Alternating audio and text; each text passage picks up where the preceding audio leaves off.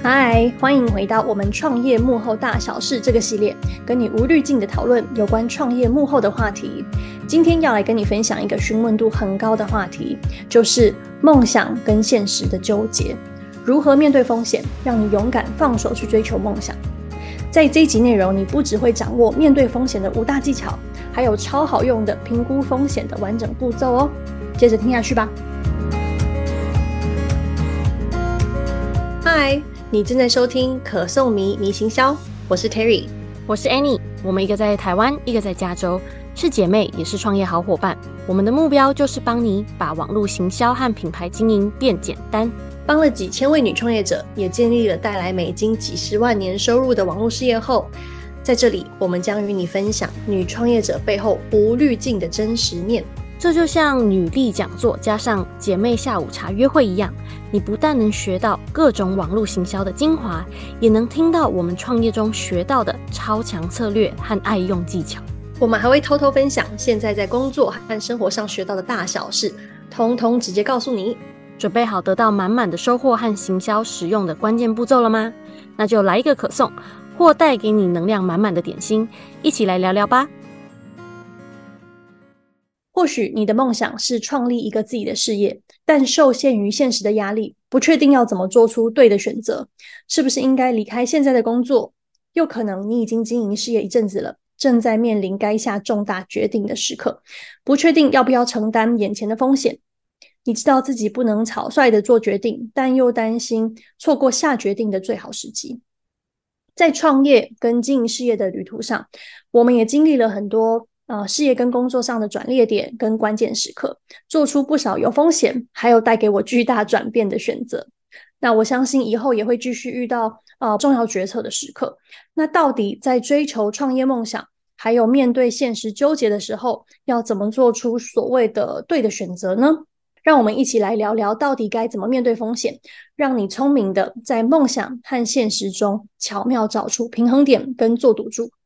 那我在最后也会分享给你，我个人觉得非常有效的评估风险的办法。OK，让我们先来谈谈对于创业梦想跟现实的定义，因为我觉得其实这里面有一些常见的迷思跟误解。我们常听到很多人问说，梦想跟现实要怎么拿捏呢？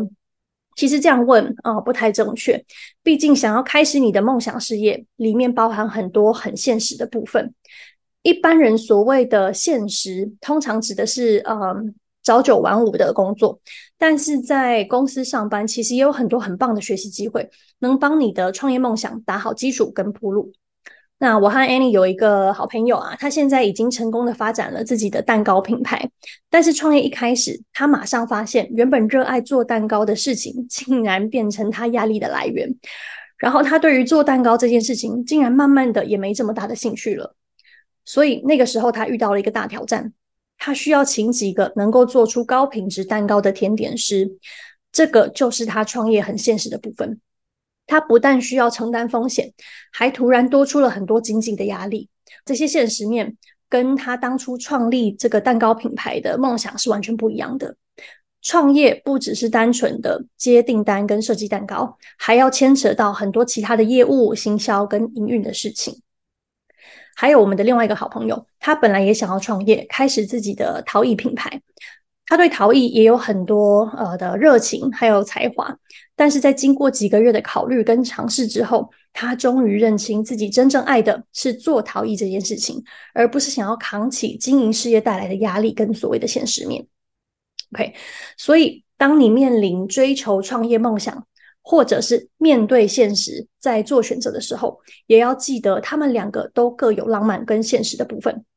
如果把创业想成就是梦想的象征，然后把朝九晚五的工作当成所谓的现实，这样的看法就真的太过简单，也有点太单纯了。就我们自己走过在公司工作和创业这两条路的经验。我觉得创业的确在很短的时间里面给我很大的学习机会跟更弹性的时间，让我可以去探索跟培养不同的能力、优势跟兴趣。那做到今天，也因为达到了可以扩展团队的规模，我跟 Annie 也有更多的时间跟精力去做更多我们爱的事情。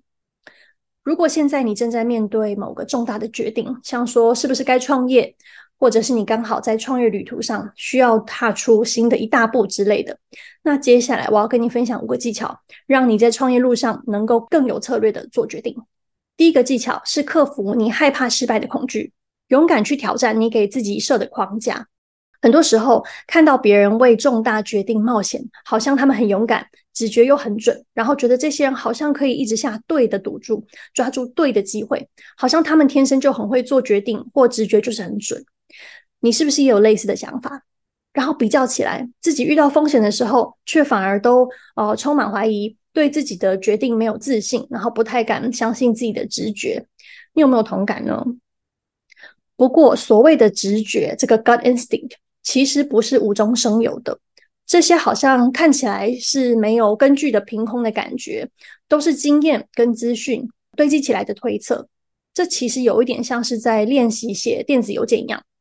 一开始你学习了不同的文字用词，还有用不同的方式来表达同一件事情，然后也学习如何应对不同的情况，写信给不同类型的收件者。电子邮件写多了，你的经验也越来越多。那你写信的速度会越来越快，写出来的内容能帮你更有效的做表达，然后文字应该也更容易说服人了。你发现语气越婉转，越能够帮助你达到你想要透过电子邮件传达的讯息，并且达成你跟收件人都想要的共识或者是目标。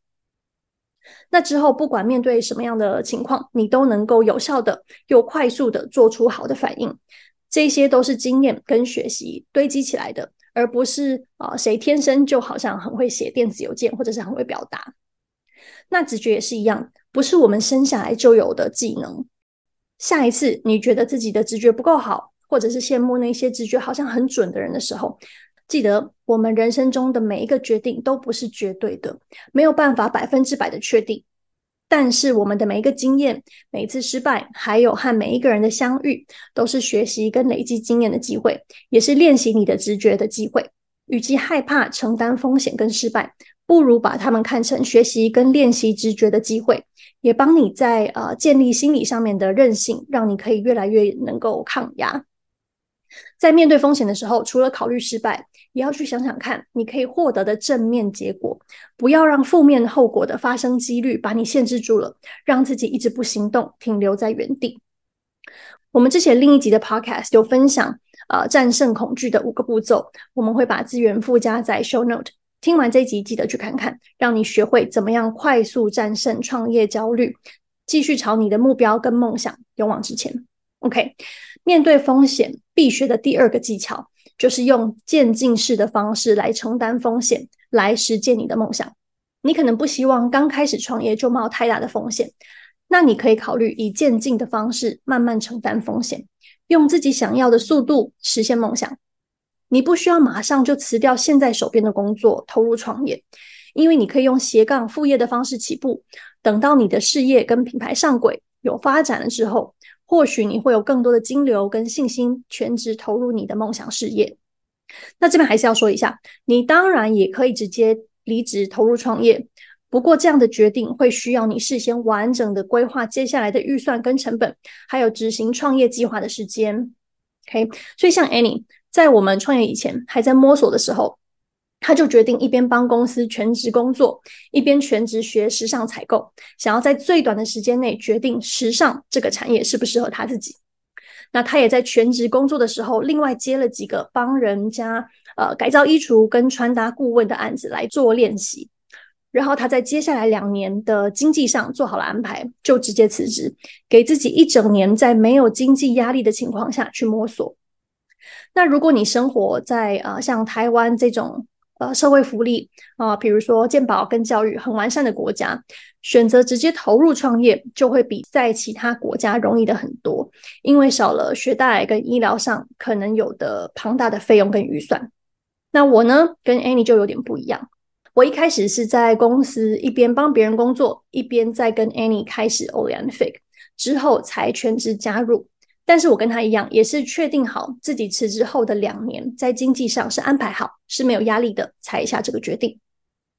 那我们还有另外一个朋友，专门在卖很可爱的饰品，他其实已经很成功的经营自己的网络商店九年了，他的业绩在过去几年也不断的直线上升，但是他是到去年才跟原本的公司提离职，全职投入自己的事业。所以啊，有创业梦想不代表一定要马上放弃上班族的稳定收入。重要的是根据你个人的经济状况，还有想要的生活形态，找到最适合你的创业方式。其实，在企业上班或者是帮别人工作，也有很多好处。你可以更快速的建立跟拓展你的人脉，因为你在工作当中会接触到很多不同背景，甚至其他公司的人。那这些人脉都是你未来创业的时候可能会有帮助的。那老实说，比较起来，创业了以后，嗯，要建立新的人脉是更吃力的，因为你需要很主动的挪出时间，找到适合的人建立关系，而不像在公司，通常是跟跟别人一起工作，那也在比较自然的情况下可以认识。其他人，还有在大公司上班的另外一个很大的好处，就是你可以善用手边的资源、软体工具跟呃公司的预算来进修学习，增强你其他的工作技能，打好你之后创业的基础，或学好未来可能会用在你事业上的技能。像我之前的其中一份工作，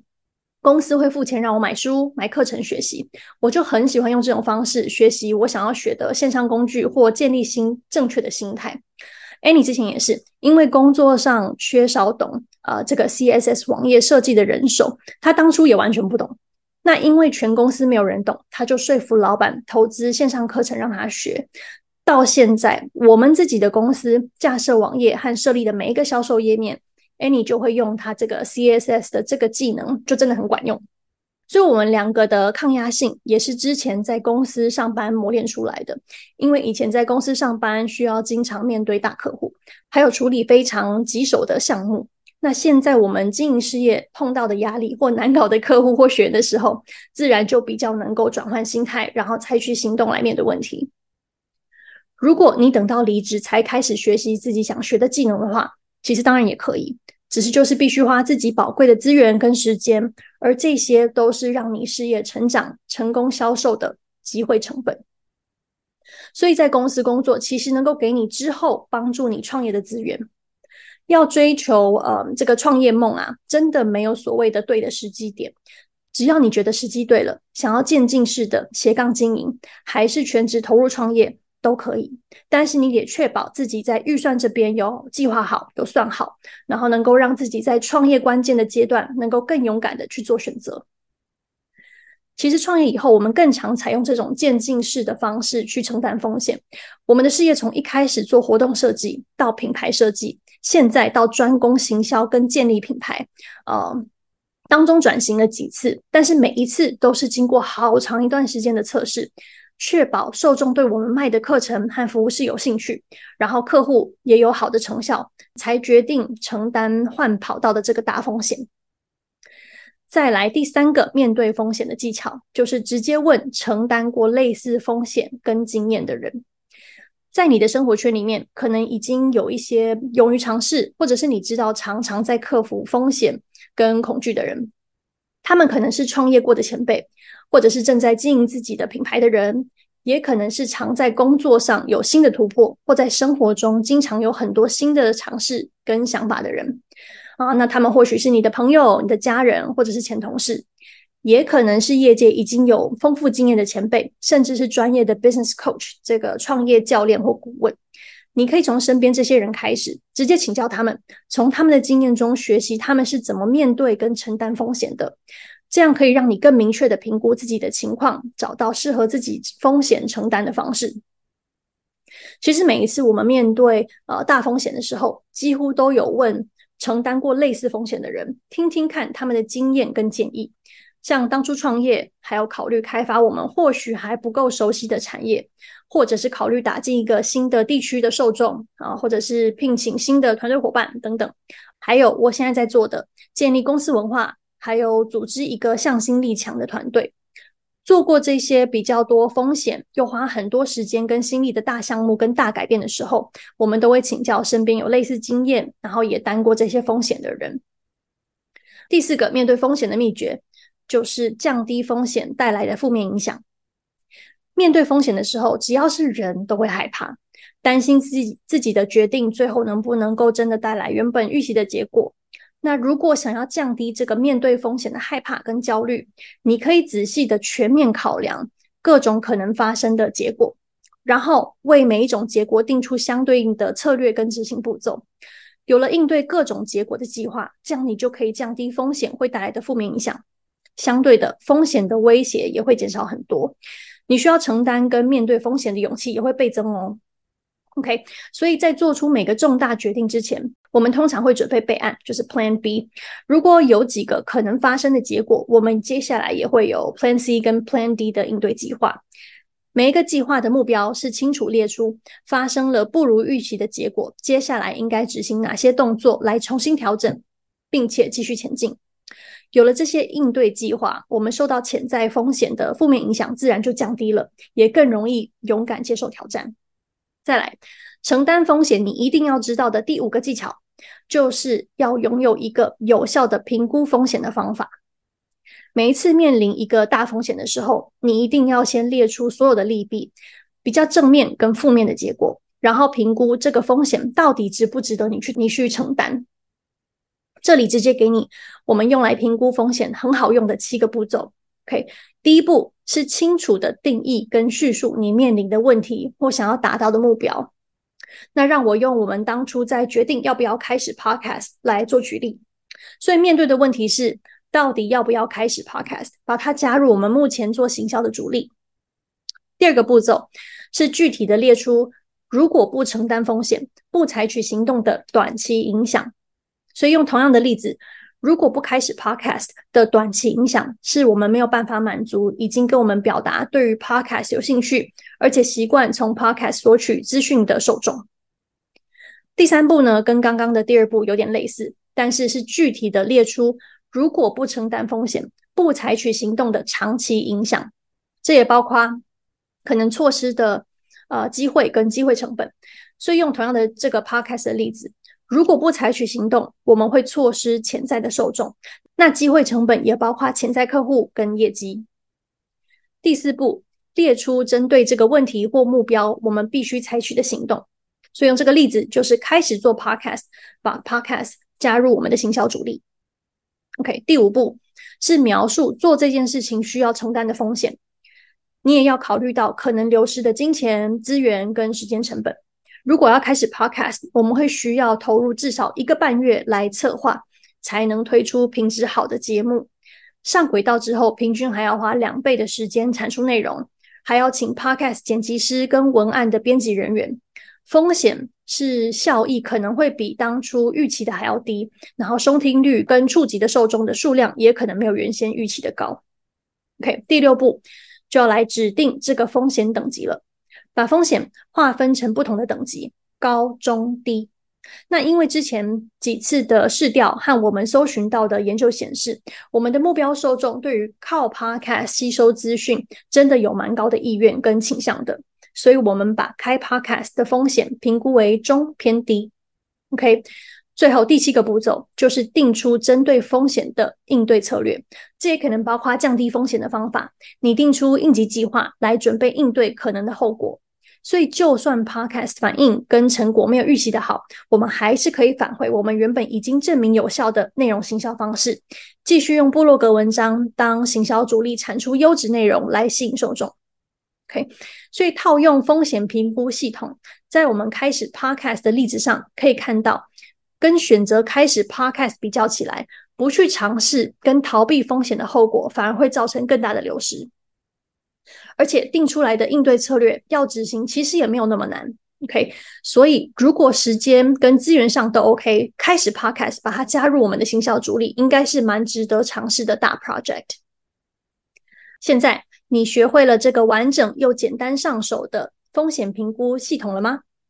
想要索取详细的步骤等等，就直接去 Show Note 点击这集 Podcast 的网页，帮你透过具体化跟分级风险的方式，更有策略的面对风险，做出更聪明的决定。虽然风险是不可能完全避免的，但只要用有策略的方法来做评估，你绝对可以降低风险，增加达成成功的几率。不要再纠结到底该追求创业梦想还是面对现实，其实你是有其他不同选择的。梦想跟现实没有那么的黑白，也没有对跟错。找到适合自己实现梦想的方式，或许是用渐进式的方式来面对风险，或者是做好计划，全心投入打造你的梦想事业。你现在也有一套七步骤的系统，可以帮助你评估风险。就算最后结果不如预期，你也知道怎么有计划的应对，快速回到轨道上，继续朝着你的下一个目标前进。好了，是时候开始有策略的为梦想做出决定了。善用你现有的资源，做出对你的情况你认为最适合的选择吧。如果你还在创业初期，或者是对创业有兴趣，也好奇创业到底为你的人际关系会带来什么样的大改变的话，记得去听上一集我们无滤镜的分享，揭开创业对爱情、友情跟亲情的大影响。创业幕后大小事系列的下一集，我们要来分享超级多创业妈妈好奇的主题啦。就是创业妈妈的高效率秘籍。Annie 会分享她在兼顾事业和小孩的过程当中学到的八大诀窍。如果你觉得自己常面对事业跟孩子的双重挑战，或觉得对于要兼顾这两件事情有很多的问题，告诉你这些情况跟感觉，Annie 超熟悉。不过爱追求高效率的她，经过不断的尝试，找到了几个超好用的高效率技巧，彻底转变了她工作的方式。所以，如果你也是创业妈妈，或者是你对于提高效率有兴趣，一定不能错过下一集内容，还有里面塞满的所有实用步骤哦。那我们很快见，拜拜！